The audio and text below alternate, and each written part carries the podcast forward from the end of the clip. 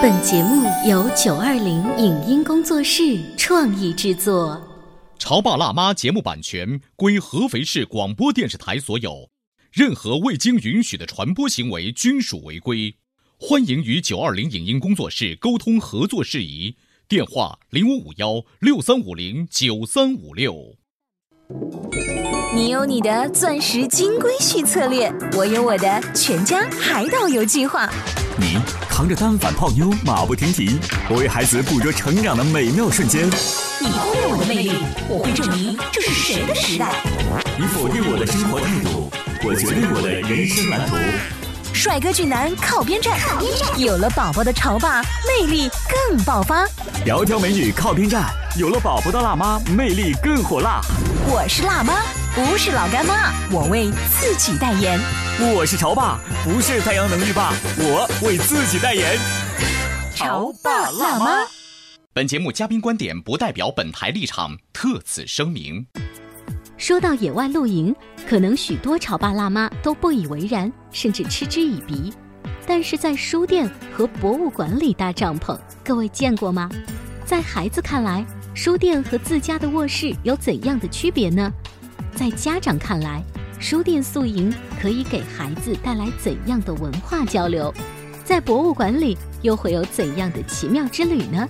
欢迎收听八零后时尚育儿广播脱口秀《潮爸辣妈》，本期话题：书店里的小帐篷。欢迎收听八零后时尚育儿广播脱口秀《潮爸辣妈》，大家好，我是灵儿，我是小欧。今天直播间为大家请来了小雪的妈妈，欢迎，欢迎，大家好。在现在这个暑假的时候，就是我经常看一些国外的电影，他们特别流行到那个公园里面，嗯。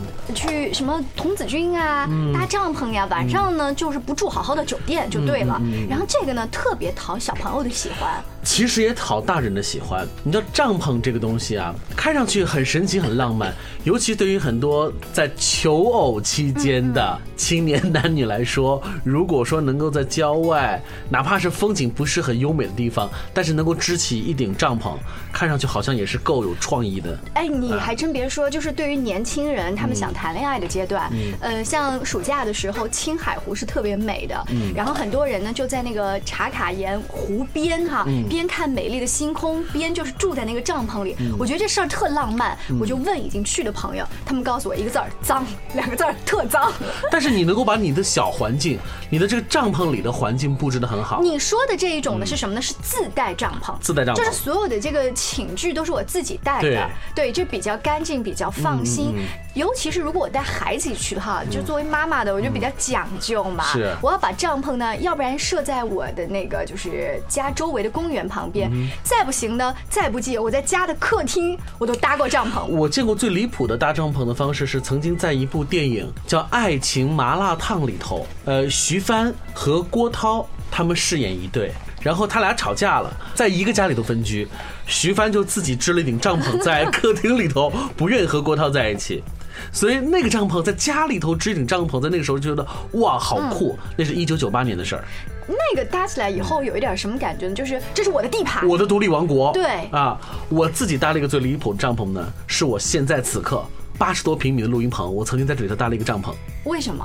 就是没事干。For fun，是不是？那小雪妈呢？哦，我觉得呃，最原始的记忆当中，这个小帐篷是我在很小的时候，我们家沙发有三块那个垫子，我把它支在一起，好像是一个帐篷一样。因为那个时候是没有帐篷的概念的，就把它垒在一起，像大石头一样，对对，搞个小窝。对对对，我觉得就是好像特别喜欢一个小小的空间，那个特别有安全感。嗯，然后慢慢长大就会就觉得啊，出去玩然后带个帐篷特别有意思。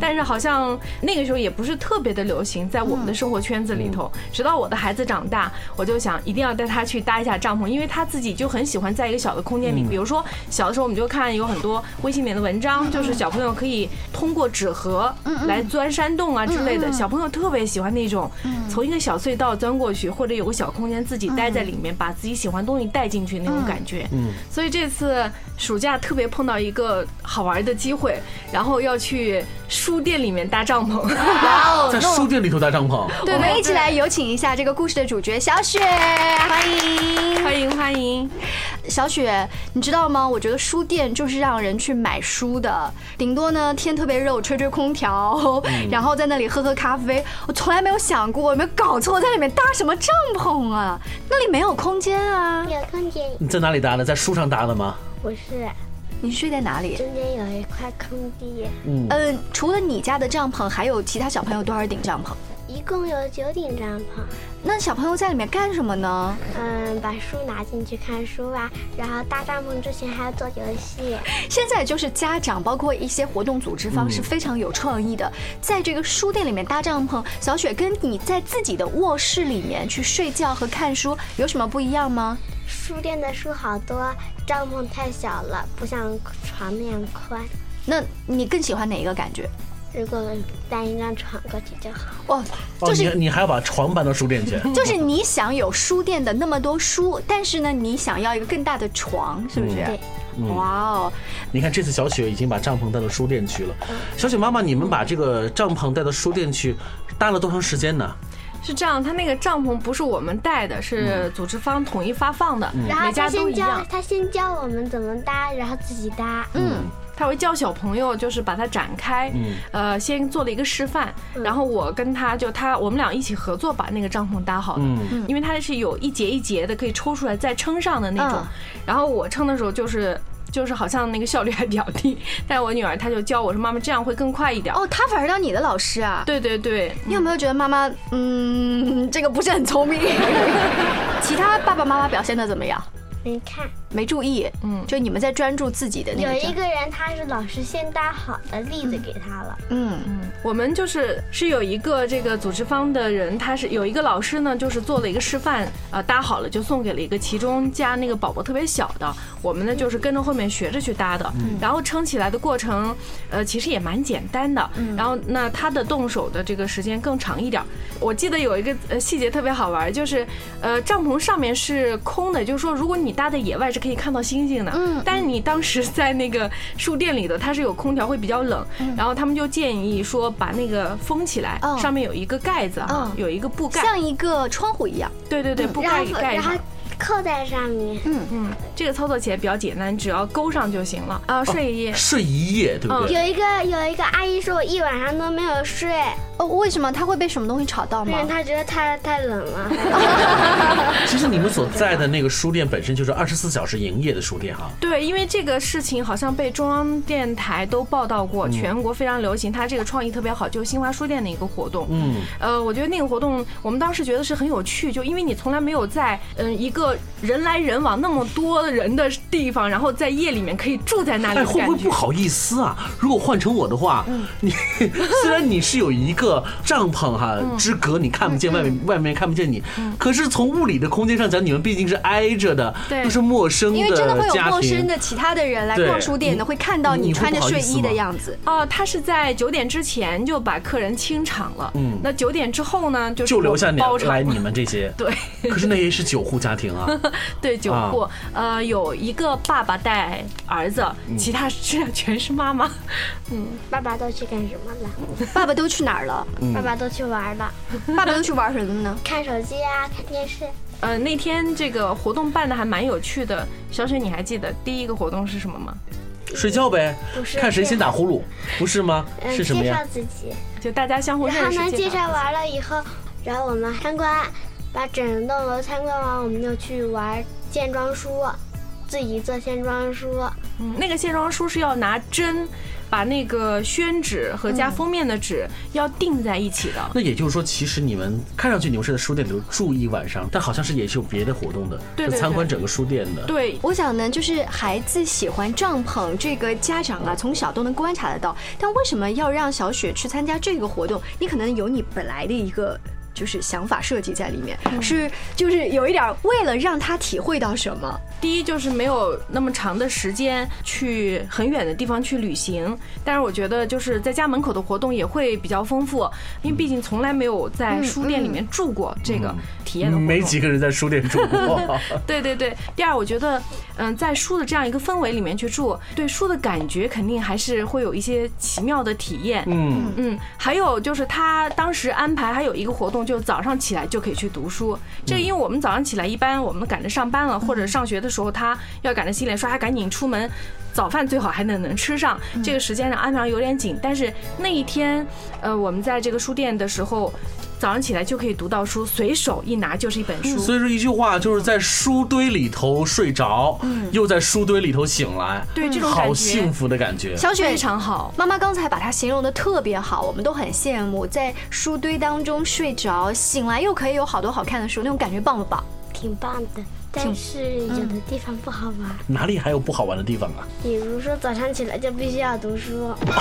哦，看了没有？孩子早上醒来之后，未必是我们家长所想象的。我想给他营造那个环境，而且早上还必须要六点多起来，给你定时间。哎，你觉得早上如果你一睁眼就有一个汉堡包放在你面前，应该是特别幸福的事情吧？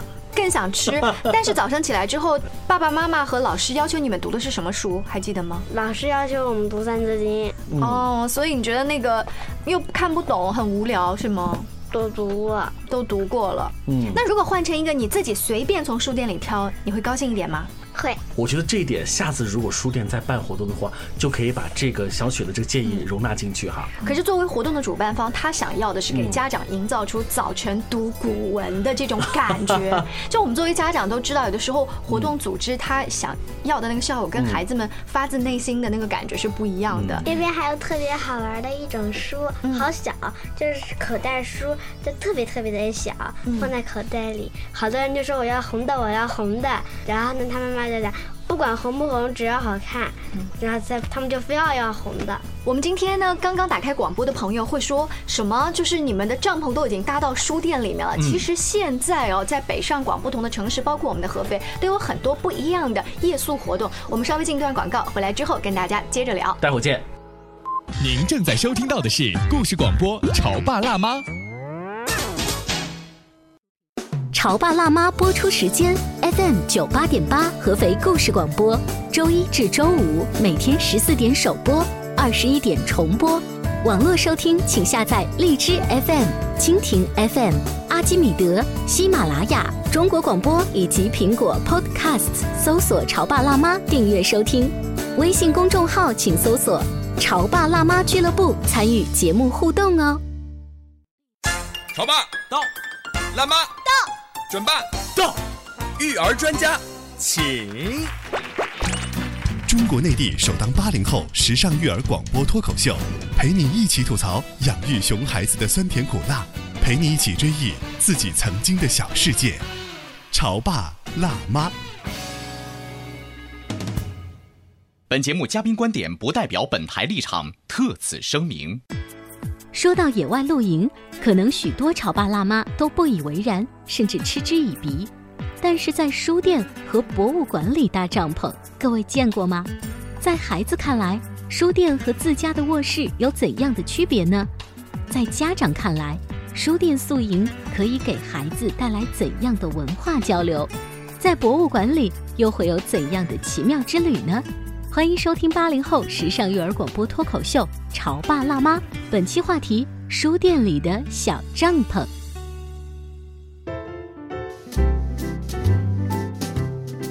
微休息一下，欢迎回来。今天呢，我们想在节目当中啊，呃，丰富一下这个暑假的尾巴，就是把小朋友最喜欢的帐篷搭到。不一样的地方。刚才我们在节目的上半部分了解到了，小雪妈妈带着小雪到书店里头去过了一个特别难忘的一个夜晚。本身啊，孩子对于帐篷就感到特别的新奇，尤其是又在一个特别特殊的场合用帐篷睡了一夜。是，我想小朋友喜欢帐篷，是不是你们想象的当中，帐篷就是一个小一点的房子？是吗？你们站起来刚好就有那个帐篷那么高，是不是？可是我们现在这个房子，你看屋顶很高。他这是大人的房子，这是大人的家，跟你们好像没有什么关系。但是小帐篷就是你们的，那小人国里面的房子都是那个样子的，那姚明就可以，可以姚明就可以碰到这个，所以从所以姚明是住不了帐篷的，所以？从心里面上来讲的话，那个啊安全感就是由此而生。你要说的这个安全感，我们就回想起小的时候，那个时候好像家里头不可能说会有帐篷这个东西，嗯但是有一点，小朋友就有小朋友的玩处。那个时候我们的床都不是那种什么席梦思床之类的，对，都有会有床肚。对，我们就很喜欢钻床肚，嗯嗯，然后有些小女孩更是把床肚下面塞满了各种娃娃娃娃夹，会把那个妈妈的毛巾或者浴巾搭在那儿当做门，然后你要找她的时候，你还得还得把敲门，那个帘子掀开。knock knock，敲敲你在不在？小朋友很喜欢这种感觉的哎，。我想问问开心跟小雪，你们有没有在自己家的床肚底下去探险过？没有，从来没有是什么东西？哦，原来现在的床的设计已经没有床肚了，是吗？我们家还有还有是吧是只是我们平时会讲这是床底下，嗯，会啊，其实在我印象当中，在床底下玩过，嗯比如捉迷藏的时候，他们特别喜欢藏在床底下哎，。你小时候有没有在床底下发掘过新的呃这个这个社会啊？啊，有有有，肯定会喜欢在床底下，比如说找东西啊，或者塞点东西带过去，然后说，哎，这是我的家，你们过来玩啊，或者这是我们的山洞啊，然后我们一起来我喜探险啊欢。我喜欢进爷爷奶奶的床底下，然后那样那样爷爷奶奶就找不到了。我还喜欢去我爷爷奶奶家，他们家有个大衣柜，嗯，我会每次都会藏在那个大衣柜里头，那就是我的一番天地。嗯，所以孩子很喜欢这种小的密闭的空间。你还记得那部电影《纳尼亚传奇》吗？嗯哼。第一步就是他们通过那个大衣柜，然后找到了一个新的世界哈。其实你想想，真的是小孩子喜欢封闭空间，大人也是的。对啊，大人也会觉得，就是那个心理空间的话，嗯地方越小，你会有安全感。我们不说了吗？我们曾经的节目里头说，现在好多的都市人好像回到家之前都会在自己的车子里头待一会，不愿意出来，因为那是我们的一个密闭的安全屋，对不对？我每次只要一跑到跑到爷爷奶奶的床肚底下的时候，爷爷奶奶就会说太脏了，你快出来。对，但你觉得那脏吗？你嫌弃那个脏吗？不嫌弃，是的，你我只是觉得那好玩，对但我？就是老是撞到床。撞到床。对我们小时候也是带着满头包跟满身的那个脏就爬出来了，然后爷爷奶奶还得感谢我帮他擦了地，就是孩子自己悄悄的藏在床底下，和去碰那个门窗和纱窗，弄得满脸满鼻子的灰和满衣服的灰，他们自己是发现不了的。然后他们还会就是撒谎说我没有钻到床底下啊，我没有去碰那个纱窗啊，其实那个衣服跟那个脸已经出卖了自己。其实作为潮爸辣妈们，我们应该。要适当的给孩子这样的一种空间和他们对这个空间的认同，嗯，我们要尊重他们，因为其实如果永远让他们活在我们的眼皮底下的话，他会觉得他失去了某一种自由，或者是某一种神秘，所以孩子们喜欢躲猫猫嘛。呃，我想刚才小雪妈妈说带小雪去参加书店的那个夜宿活动，你第一个初衷就是让她有一个不一样的经历。嗯，呃，你是不是能在这个书香当中爱上学习？这个咱们是后话，对不对？呃，我也有这种感觉，就是我前一段时间带儿子参加了一个夜宿恐龙博物馆的活动。哦，你们真的是搞了一个博物馆奇妙夜是吧？，对，啊就是在那个恐龙的骨架底下睡觉，那好很吓酷，对不对？很吓人哦。你说的没错，啊很吓人。就是白骨伶仃的，这个难道你家小宝不觉得很呃？其实，在一开始的时候，孩子是有一点点抵触的，他嗯觉得那个恐龙可能会复活。我也会觉得。对对对啊，电影里就是电影电影中放的他没有看过那个电影，啊他单纯的觉得那个恐龙骨架很大，他他毕竟是一个动物的骨架，他觉嗯得可能会复活。后来怎么办呢？我就为了鼓励他，我跟他说，那我们在家呃想一想带什么机关枪，万一他复活的话，我们想好我们要从左边打还是右边打，就各种鼓励他。所以他的行军小包里面真的背了一把枪，在过安检的时候，工作人员仔细半天看了半天，我跟他会心一笑，我说你看到了一把枪对吗？然后那个工作人员可能也是一位父亲，我就说孩子他怕，所以我带了一把玩具枪，你懂的。他说我明白。后来那个工作人员还蹲下来告诉他说，小朋友那个是假的，你这个枪可能还用不到。然后孩子一下就真的吗？等到他真的跟所有的小朋友玩开了之后，他会发现这个东西根本就不会动。嗯，呃，我玩了一趟之后，跟小雪妈妈有一个想法是：第一，让他有一个不一样的体验；第二是什么呢？我并不是让他真的学会恐龙是在多少年前的一个动物，然后因为火星撞地球，它怎么了就就怎么了。这些知识，他日后看《十万个为什么》会知道很多。我想让他学会的是一个礼貌和规矩。嗯，这个是我日后才发现的。哇，你好浪费在博物馆里头只是为了让他学一个礼貌和规矩但是因为他是最小的宝宝，大一点的宝宝很多是跟着工作人员学习了很多白垩纪的东西，什么恐龙当时有多少种分类，什么对于我们家的孩子他完全学不会。可是有一个细节是什么呢？刚才小雪也说，他早上很早的时候他就醒了，对不对？可是我相信他那个时候还是想睡觉的，他还是想去吃早餐的。可是这些东西的规矩是谁来定的？是活动组织方，是爸爸妈妈给不了你这个意见的。当时我有一种感觉是，第二天的一早，大一点的孩子他很兴奋，他已经醒了，醒了之后满场跑。可是你不知道，这是一个相对比较安静的场所，还有其他的叔叔阿姨和孩子没有对没有醒。你即便醒了，你感兴趣，你也应该安静的说话。